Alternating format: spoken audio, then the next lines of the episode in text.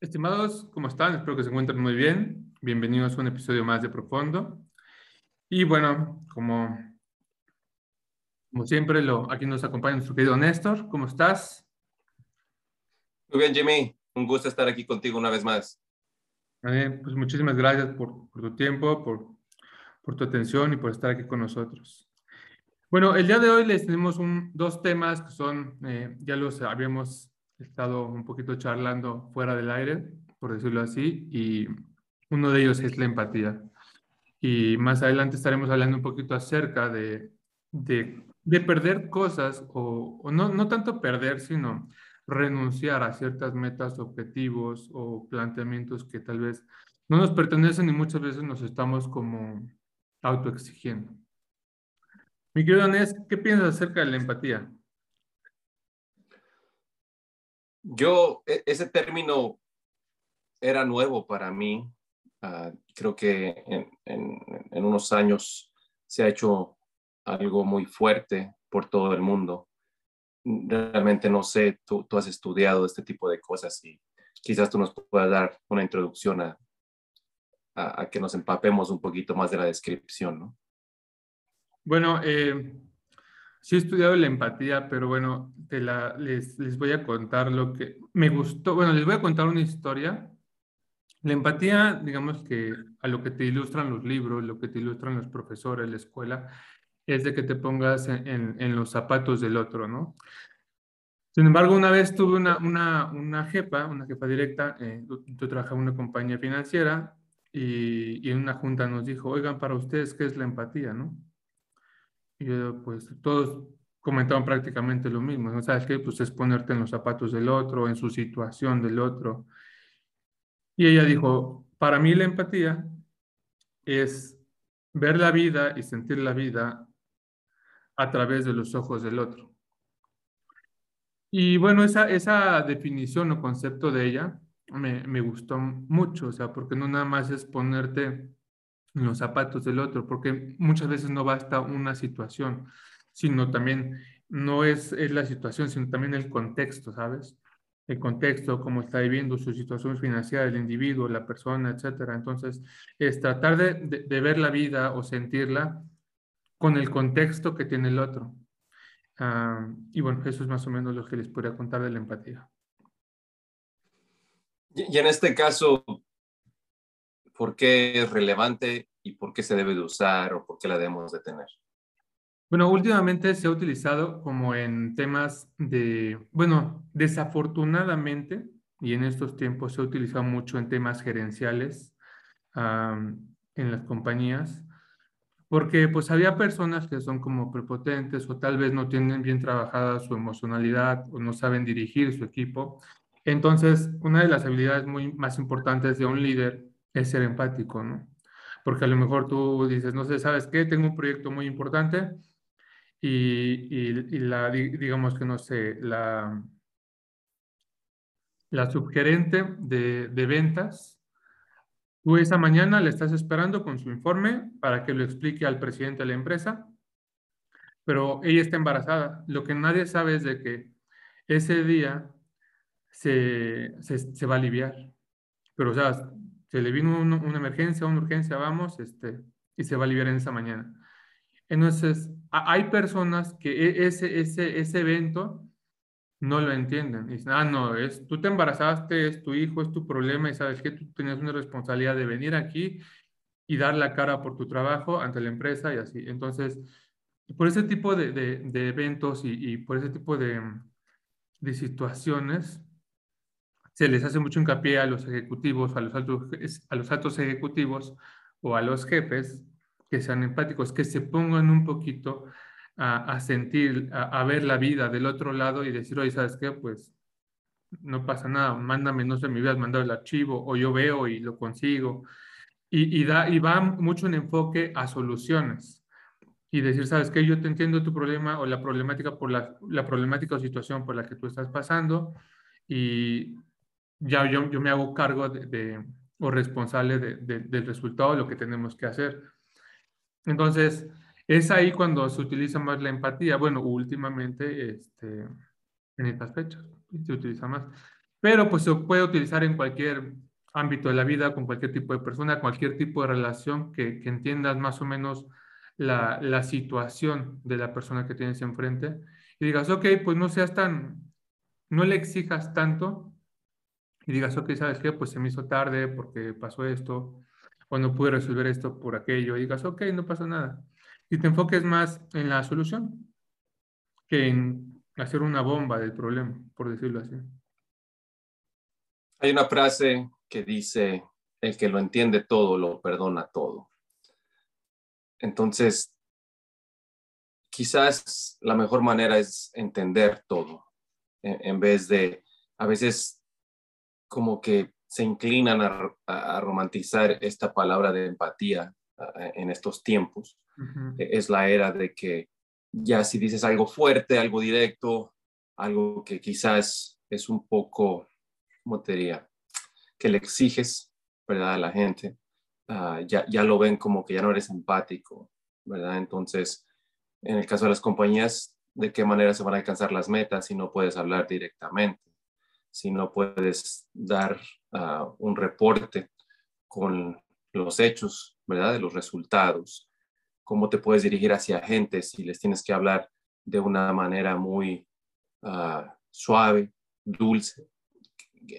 No quiero decir que no pueda ser de esa manera, sino que quizás, ¿qué, pasaría si todos ah, en vez de dar cursos de empatía y, hacerte un poquito más como ah, alerta de, lo que es la empatía, empezamos a ser individuos que sepan que ellos son responsables de su realidad y que ellos tienen el poder de responder. Cuando alguien te dice algo directamente, con hechos y respeto, contestarles la pregunta, diles dónde está tu situación y ya, ¿verdad? Claro que sí hay casos en los que la gente pues tiene un temperamento muy agresivo, ¿verdad?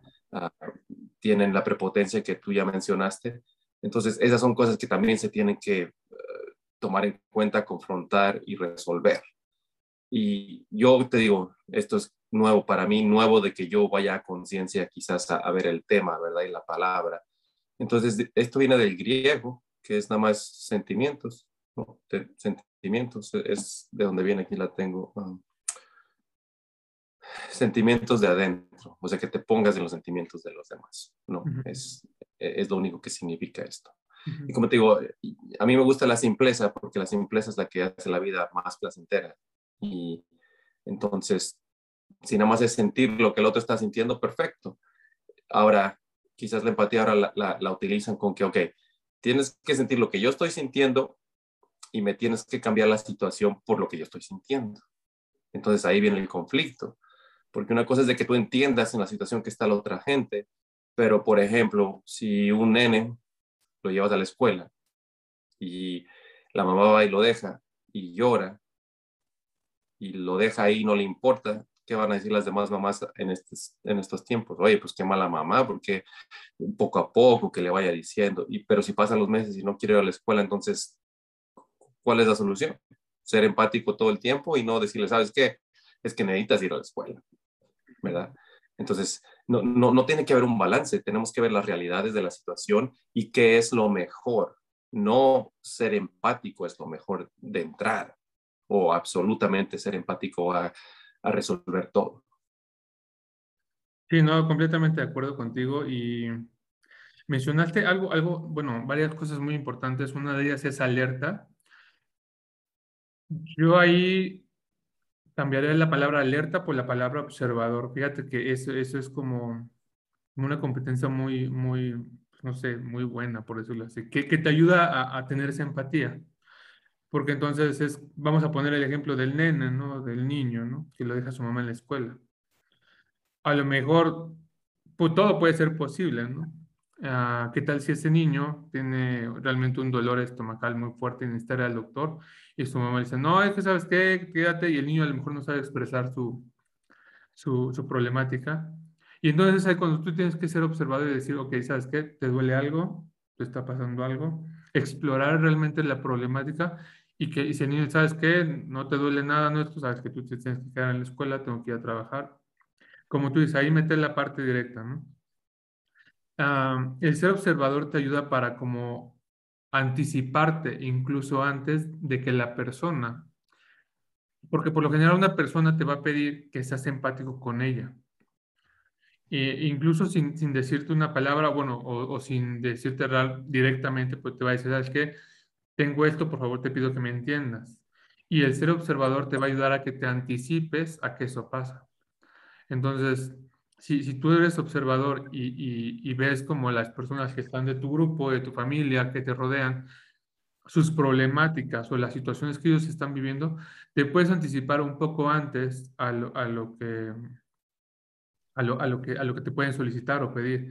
Es como, no sé, bueno, tú consumes, por ejemplo, vamos a poner un ejemplo, ¿no? Tú consumes un tipo de té por las mañanas. Entonces, ¿sabes qué? Eh, el tiempo que te he visitado, ¿sabes qué? Veo que luego si te faltan, no sé, botellas de té, ah, pues sé que se, le, va a acabar. Entonces, voy más que suplir una necesidad o, algo que tú estás consumiendo es anticiparme a eso que a lo mejor me vas a demandar o me vas a pedir y te entiendo tu situación. Entonces, el ser alerta, eh, yo lo veo como también como, como ser observador, ¿sabes? Y, em, y sí, e, efectivamente no es, no, la empatía no es algo que nada más puedas decir, ah, sí, ¿sabes qué? Sí, te entiendo tu situación, bla, bla, bla, bla, lo que tú quieras. Pero lo más importante, de hecho, eh, una profesora que tuve en mi formación de, como coach, una vez me dijo, mira, ¿sabes qué, Jimmy? tus sesiones van muy bien, vas progresando, vas y tienes empatía, has trabajado muy bien tu empatía hacia tus clientes. Y me dijo, pero si, si tu empatía fuera una empatía emocional, tu trabajo subiría al siguiente nivel. Y esto es para todos, porque muchas veces, sí te entiendo tu situación, entiendo lo que pasa, pero si, si puedes empatizar a nivel sentimental, ya ese es otro nivel. Entonces ya la persona la vas a llevar a un nivel más alto de conciencia y va a decir, ok, ¿sabes qué? Puedo contar con, este, con esta persona, sé que me entiende tanto mi situación como mis emociones. Eh, comentaste algo muy importante que es cómo han romantizado y, y, como decía en algún momento mi, mi, mi profesor eh, de la UNAM, que Jesús Reyes en algún momento lo escuché, eh, que llegó a utilizar para alguna disciplina similar a, a, a la empatía en, en, este ejemplo. Uh, no quiero que se malinterprete, pero tú, tú, dijiste romantizado, yo diría hasta prostituido la, la, la empatía. Porque sabes qué, entonces ya muchas veces yo soy empático contigo y de tanto que soy empático contigo, mis ojos ya te ven como víctima. Y entonces, en, vez de tú de pedirme un favor a mí o, pedirme que te entienda, te vuelves en mi manipulador. Ah, entonces yo, yo sé que Jimmy ya me está entendiendo, ya me está entendiendo. Y luego, oye, Jimmy, ¿sabes qué? Pues fíjate que no pude venir a trabajar, tú sabes, es que si me atravesó un coche, luego una vaca, luego la patrulla, y fíjate, tú me entiendes, ¿no? Y yo, híjole, pobrecito, no, sí, pero yo ya llevo con esa situación un mes. Entonces ya ya prostituí, o sea, por decirlo así coloquialmente, la empatía. Y ya entonces te veo como una víctima, dejé de ser observador ante tu situación, ya no estoy alerta y nada más estoy solapando un círculo vicioso. Lo que pasa es de que lo más simple es hacer preguntas en vez de utilizar tanto la palabra empatía y decir que tú entiendes. Más sin embargo, el, el ejemplo que diste del nene, Exacto. Tú de afuera no vas a entender. Si tú vas a criticar a una persona porque deja a su hijo y está llorando y ella nada más como que agarra y se va, porque para ella es la mejor solución, tú, tú no sabes qué pasa atrás. Tú no sabes qué pasó hace cinco días, que ella estaba alerta de que su hijo tenía que ir a la escuela y a lo mejor habló con él o ella y pues no se pudo y el niño tiene que tener esa experiencia, ¿verdad? De, del desprenderse de algo nuevo que a todos nos pasa, ¿no? de, en alguna edad o en todas las edades quizás entonces, tenemos que hacer preguntas porque las preguntas nos van a llevar a la verdad cuando, son ah, cuando hay respuestas sinceras.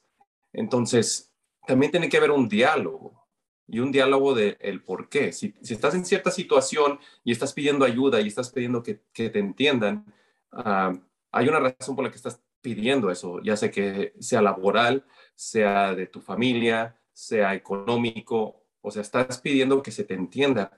Más sin embargo, hay un resultado el que tú quieres. Tú no quieres estar en esa situación todo el tiempo. Volvemos a lo que te mencioné antes, que es la cosa por la que yo estoy aquí, ¿verdad? E-, en el mundo y lo que me encanta hacer, que es cambiar las culturas y hacer que las personas se empoderen y que sepan que sí, a veces hay, hay gente que es pues muy mala, por, a lo mejor no es la palabra correcta, ¿verdad? Sino que tienen sus creencias, sus culturas, uh, son muy fuertes en lo, que ellos, en lo que ellos hacen, cómo se comportan, cómo se expresan, y a veces no se dan cuenta que lo que todos tenemos que hacer en general es ser buenas personas. Y, y nadie te enseña eso, nadie te ha inculcado eso desde pequeño, aunque, aunque varios vayan a decir que sí, pero si se pone a ver su familia, la escuela, los trabajos, etcétera, etcétera, todos es competencia, tú tienes que ser el mejor. Obviamente para ser el mejor, pues quiere decir que dejaste a otros atrás. Y ahí viene también lo de la empatía, ¿no? Por ejemplo, lo que nunca se me olvida de, de, que unos nenes de 7, 8 años, si están jugando, no le pueden ganar a 100 a 0 al otro porque se, va, se les va a venir abajo a los otros, porque piensan que no son buenos. Y entonces eso les va a hacer algo en su cabeza y les va a afectar por toda su vida. Entonces, volvemos, ¿tiene que haber un balance? ¿O se le tiene que explicar al niño, mira, ¿sabes qué? Vamos a tener que trabajar más duro el equipo no está funcionando y por eso nos metieron 100. Y cosas reales, porque ¿qué va a pasar? Cuando ya salgan ellos a hacer un equipo laboral y el equipo laboral no pueda, le van a decir a los otros, hey, no nos corran, sean empáticos con nosotros, por favor, porque pues así venimos desde pequeños. Entonces, deberíamos de hacer desde el principio, decir que tenemos que ser personas buenas que actúan con bondad, con buenos ojos, hacia los demás en todo momento. Y esto viene desde los padres, porque pues cuántas veces los padres también no hacen cosas negativas hacia los hijos y, no son empáticos, son muy rudos. Y otra vez, eso viene porque también están dañados ya de atrás. Entonces, hasta que no quedemos a la cuenta que todos han sido dañados en, en cierta circunstancia, en cierto momento, nos vamos a dar cuenta que lo que el mundo necesita es dejar de hacer daño. Esa es la clave que dejemos de hacer daño, que si nos hicieron daño, no pensemos que eso nos da a nosotros la validez para ir a hacer daño, porque ya me lo hicieron a mí, porque así es el mundo y sigamos y sigamos y lo perpetuemos. Entonces, la empatía, en vez de empatía, debería decir, ¿sabes qué? Hay que entender la situación, pero hay que dialogar, hay que preguntar y hay que ver que queremos un resultado. No queremos que tú te sientas como que todos tienen que ser empáticos contigo, porque tu situación puede cambiar y porque te queremos ayudar a que tú mismo determines la situación en la que tú vives, en la que estás o en la que quieres llegar a ser.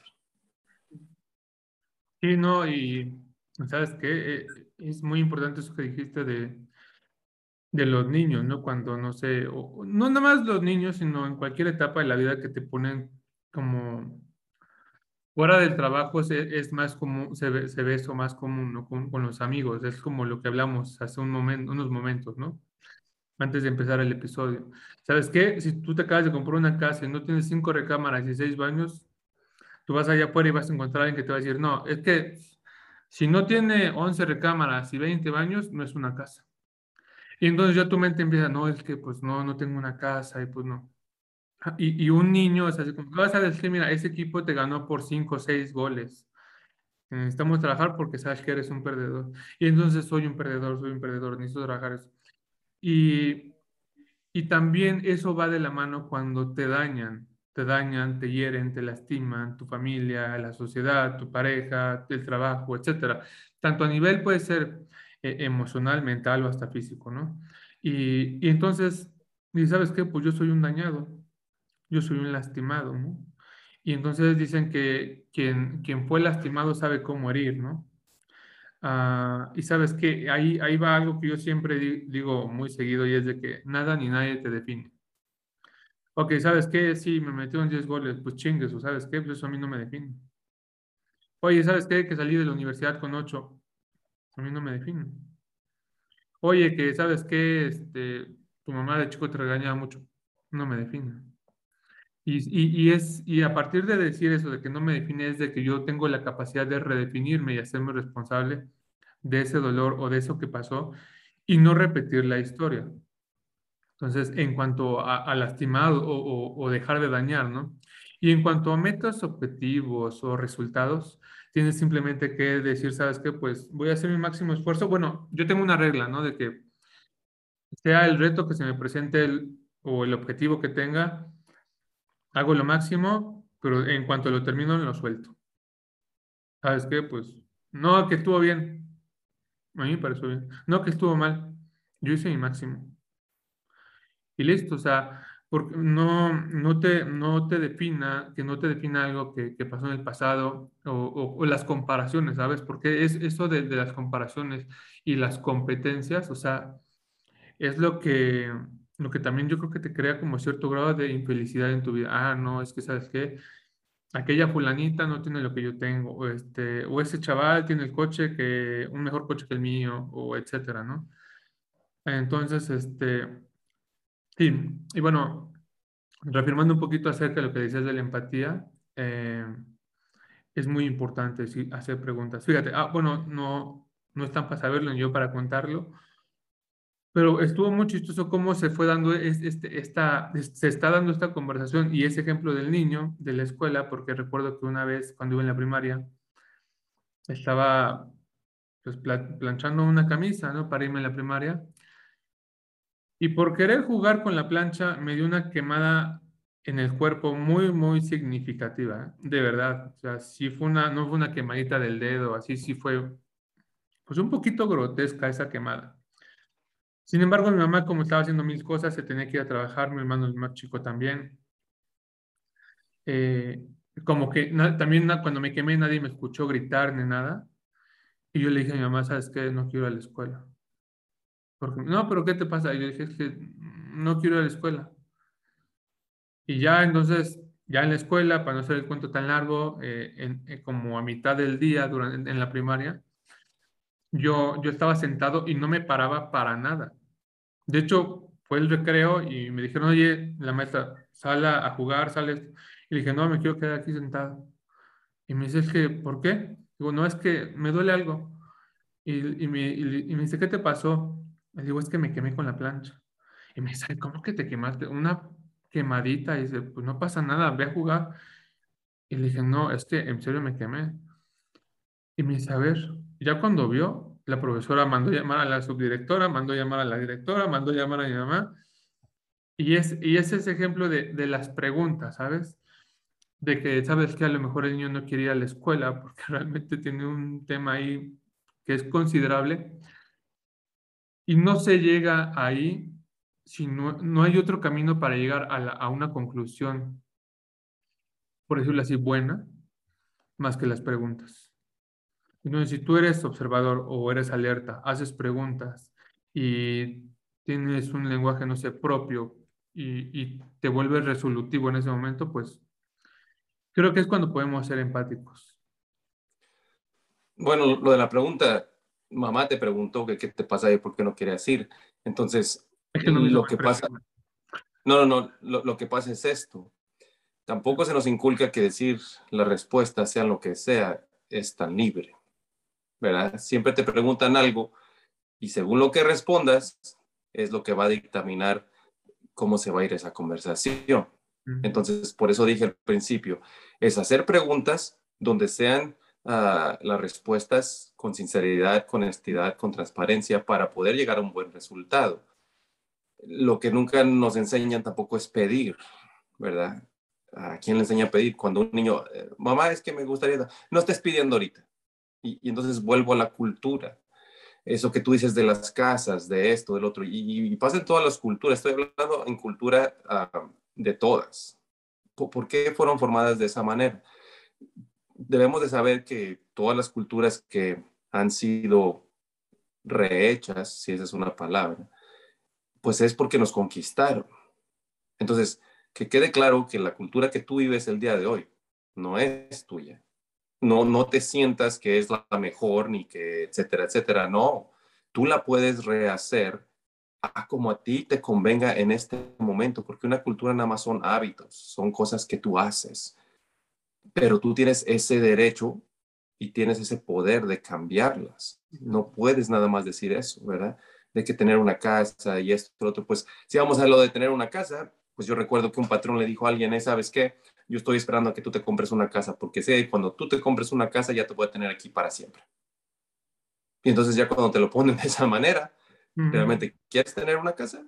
Una casa es lo que tú estás pensando que va a ser para ti.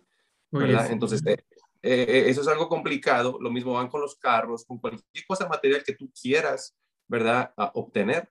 Hay una frase que ojalá, a lo mejor en español no va a sonar también, pero dice que tengas mucho cuidado de lo que tú quieres ser dueño porque va a terminar adueñándose de ti. Órale, y esa es, esa es toda la realidad, siempre. Si lo haces en un nivel superficial, siempre se va a venir adueñando de ti, porque no importa lo que tú tengas que hacer, lo vas a querer obtener y eso va a tener responsabilidades después que no vas a poder dejar nada más así porque sí. Hay personas que, que sí las pueden hacer, ¿verdad? Que dicen, ¿sabes qué? Me metí una casa, pero esta casa me va a venir matando, yo la voy a dejar y no me importa, y la dejan, y esa es la respuesta correcta. Más sin embargo, ¿qué es lo que te dice el sistema? Oye, te va a ver muy mal que tú dejes una casa, es el único patrimonio que tienes y podemos hacer todo un tema de esto para que sepan que de la manera que la economía está desarrollada o, o hecha, no es tanto para nosotros nuestro bienestar, sino es para el bienestar de alguien más. Entonces solamente tenemos que saber cómo se juega el juego, porque una cosa que les digo a los jóvenes cuando quieren aprender de finanzas es de que la regla es de que las leyes son las leyes porque son las leyes. Y si quieres ser exitoso, nada más tienes que saber por qué son esas leyes y cómo tú puedes ah, llevarlas a cabo para que te beneficien a ti. Pero la mayoría de gente no hace una observación de eso y entonces se meten a jugar con las leyes de ellos que no son diseñadas para nosotros y pues salimos perdiendo casi todo el tiempo. Entonces volvemos la cultura, preguntas y ser empáticos, pues sí, tenemos que ser empáticos en el momento de que lleguemos a una situación donde no estamos nosotros en esos zapatos, ¿verdad? Y no sabemos de dónde vienen ellos y hacer preguntas y decir, ok, estás, estás y te sientes de esta manera, esta es tu situación, qué es lo que tú quieres hacer. No qué voy a hacer yo por ti, sino qué es lo que tú quieres hacer. Estás en esta situación, yo cómo te puedo ayudar, pero vamos a dialogar. No va a ser de que de ahora en adelante tú nomás vas a venir con cosas y todos vamos a doblarnos y decir, a ver, pues eh, no le, no le exijan, no le digan, porque entonces estamos produciendo a una sociedad y una comunidad que, que no va a poder ser suficiente, ¿verdad? Ellos mismos. Y eso no es lo que queremos hacer. Sí, o sea, aventarle la, la responsabilidad al individuo, porque si no ya es así, ah, no sabes qué, pues yo te vine a solicitar algún favorcito, lo que sea a ti, y tú te vas a ser responsable de lo que a mí me, me digas y yo te obedezco. Entonces, es, es, se me hace correcto el planteamiento de que, ¿sabes qué? Le digas, bueno, vamos a dialogar, ¿qué está pasando? ¿Tú qué quieres hacer? Te apoyo, pero ahora sí que tú te haces responsable, ¿no? Y fíjate que, que, me dio un poquito de, de, de cosa, bueno, no cosa, pero sí eso como me sorprendió esto que dijiste porque fíjate que es muy chistoso. Tengo una amiga estaba platicando con ella hace como un par de semanas. Y, y bueno, si, si, ve este podcast sé que le va a servir muchísimo, pero a mí me, me, me, me causa mucho ruido que su jefe de ella, por lo que me comenta ella, acaba de entrar a una empresa, no tiene, a lo mucho tiene unos cuatro meses y el jefe le dice cada semana, oye, ¿cómo vas con tu coche? ¿Ya te lo compraste? Dice, ¿qué estás y, y, luego así como que eh, eh, el amigo del jefe le dice, oye, ¿y qué onda? ¿No has visto así un cochecito así que te gusta? Y dentro de mi cabeza es así como, y bueno, y, y son unas madrinas las que se pone mi amiga en, en ese puesto, en esa empresa, y yo, y, yo sentía que dije, no, es que te quieren como esclavizar y una vez que tengas una deuda de ese calibre, pues ya ni cómo le hagas. Y, si te sales de ahí va a estar cañón, ¿no? Entonces, lo que tú dices tiene sentido. O sea, ¿sabes qué? Bueno, a ver si me, podrías repetir la, la, frase antes de que yo la descomponga. La de ser dueño, ¿cómo era? Oh, que si quieres ser dueño de algo, esa cosa va a terminar adueñándose de ti. Eso, eso, eso.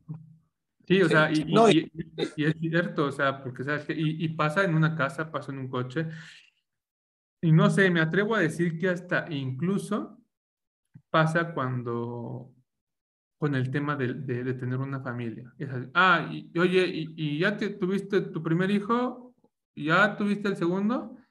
Ah, ya vas por el tercero, muchísimas felicidades. el tamaño de la responsabilidad que también te estás aventando. Pues yo diría que antes que una familia es una relación, porque obviamente cuando tú quieres entablar una relación, y esto quizás es otro tema muy, muy pesado, no lo hemos tocado, y, es como el elefante, ¿no? Que está en, en los cuartos de todo mundo. Como se inician las relaciones desde que tú quieres adueñarte de esa persona. Y puede ser el, sexo femenino o masculino o de cualquier sexo, que, es el sexo fuerte, ¿verdad? Que eh, esa persona va a dictaminar cómo se va a llevar esa relación. Y, creo que ahí es donde tenemos también las cosas un poco torcidas y, y nubladas, porque no es de adueñarse, no es de ser dueño yo de la otra persona o viceversa, o, o que se digan los dos, porque puede haber un acuerdo, ¿verdad? Es rara a la vez, pero puede haber un acuerdo que, hey, yo soy de él y yo quiero ser de ella. Entonces se quedan de esa manera, ¿verdad? Pero entonces, ¿qué pasa? Ya la dinámica es ser dueños. Eso quiere decir que yo dictamino, yo exijo y se me tiene que dar. Y entonces ahí donde una de las personas se descalibre poquito, va a haber una de problemas y se va a armar el caos, ¿verdad? Entonces a lo mejor tenemos que tocar este, este tema en, en otro podcast, pero pero es otra vez, el adueñarse de algo jamás es bueno, el querer ser dueño de algo jamás es bueno. Y, para que lo entiendan los demás, que a lo mejor estoy siendo muy profundo, lo voy a hacer un poco ligero, ¿verdad? Pero, o a lo mejor va a ser todavía más profundo ya que lo pensé. Si, si tú piensas que vas a ser dueño de algo, tienes que saber que te vas a morir y que al final no vas a ser dueño de lo que tú pensabas que eras dueño. Entonces ahí Ahí está la respuesta de todo. Que no vas a ser dueño de nada. Que estamos aquí para disfrutar, para ser felices, sí, pero, pero, pero ese, es un, e, e, ese es un entorno diferente a querer ser dueño. Yo voy a tener esto, yo voy a tener lo otro porque es mío, ¿verdad? Pues si quieren utilizar la palabra prestado, utilícenla, ¿verdad? Yo, yo la utilizo de otra forma, que sabes que yo tengo el privilegio de que esto lo puedo disfrutar. Esto sí lo puedo gozar, ¿verdad? Puedo llegar a hacer esto, a tener extra, X experiencia. E, eso sí lo puedo hacer. Bueno, también ahí va muy de la mano el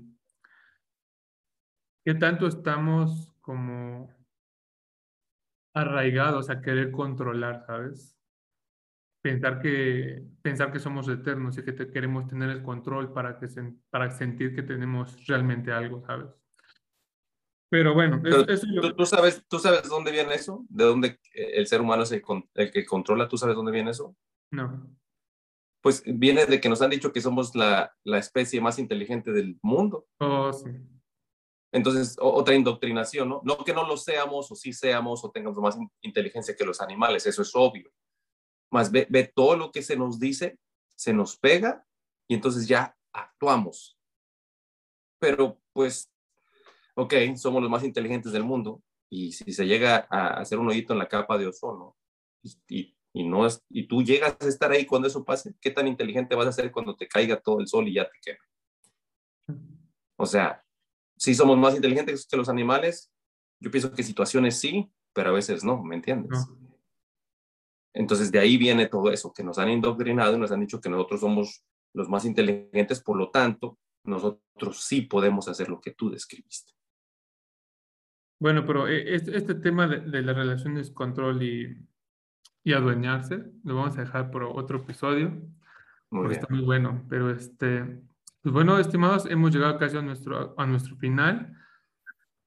Querido Nes, se me han ido las preguntas, literalmente, pero uh, compártenos eh, pues, para que nos vayamos con una pregunta.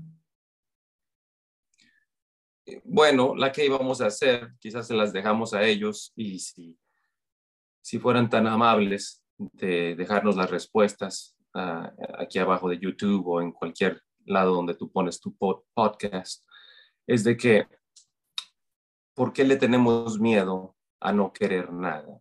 ¿Por qué siempre tenemos que querer algo? ¿Verdad? Porque en la vida siempre es de que te dicen, es que debes de tener ímpetus, debes de tener metas, debes de querer cosas, ¿verdad? ¿Por, qué tenemos miedo a no querer nada? ¿Qué, ¿Qué tiene de malo eso? Bueno, de, hecho, les voy a leer el, el, que iba a ser como el supuesto tema que íbamos a arrancar y lo había escrito, eh, piérdele el miedo a no querer nada. Entonces va, va de la mano con tu pregunta y bueno, aprovecho este espacio para hacer algo antipedagógico, por decirlo así. Este, dicen que no tienes que llenar muchas veces a, un, a una persona o a un grupo de personas de muchas preguntas, pero eh, con base en lo que estuvimos hablando y con base a tu frase me, me salió una pregunta. Entonces también se la voy a dejar y es, ¿quién es tu dueño? Actualmente en tu vida diaria, ¿quién es tu dueño? Muy bien. Así que con esas dos preguntas nos despedimos. Querido Nés, muchísimas gracias por haber estado aquí, por compartir tu sabiduría. Eh, es un gusto siempre verte. Pues muy bien, Jimmy, muchas gracias por el espacio, muchas gracias a todas las personas que nos sintonizan, que nos dejan entrar a, sus casas, a sus trabajos, cuando están corriendo, donde sea. Ah, definitivamente las dos cosas que son más valiosas en esta vida es la presencia y el tiempo. Así que muchas gracias por eso. Y por favor, denos comentarios, déjenos saber qué piensan. Si quieren que tomemos una pregunta, un tema que ustedes necesitan, aquí estamos para servirles. Pues, estimados, quedamos a sus órdenes. Les mando un saludo y una vez más, muchísimas gracias por estar aquí en Profundo. Nos vemos en la próxima. Bye.